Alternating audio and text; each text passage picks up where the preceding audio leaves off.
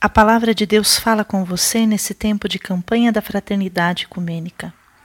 Sou irmã Raquel de Fátima Colete, filha da Caridade de Foz do Iguaçu. Hoje meditaremos juntos e juntas o texto de Filipenses, capítulo 4, versículo 6. Não vos inquieteis com nada, mas em toda ocasião, pela oração e pela súplica, acompanhadas de ação de graças, apresentai a Deus os vossos pedidos.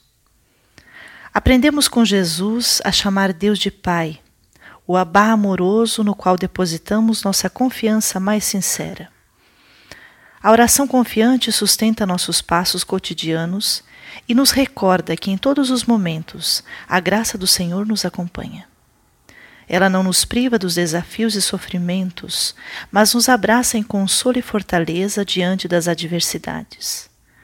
A oração é o diálogo fecundo que nos educa para a escuta afetiva e efetiva de Deus e da pessoa próxima. Neste tempo quaresmal, nós também oramos ao Abade Jesus e com ele, para que sejamos um, como ele o é com o Pai. Na gratidão pela comunhão que já possuímos em Cristo, nós oramos uns pelos outros, umas pelas outras na acolhida generosa do chamado para tercermos a unidade como discípulos e discípulas de Jesus. Em contrição pelas feridas e divisões que ainda marcam nossas travessias. Em súplica, para que sejamos instrumentos de diálogo em todos os lugares. Junto às pessoas que o Senhor nos confiou para amar e cuidar. Assim oramos.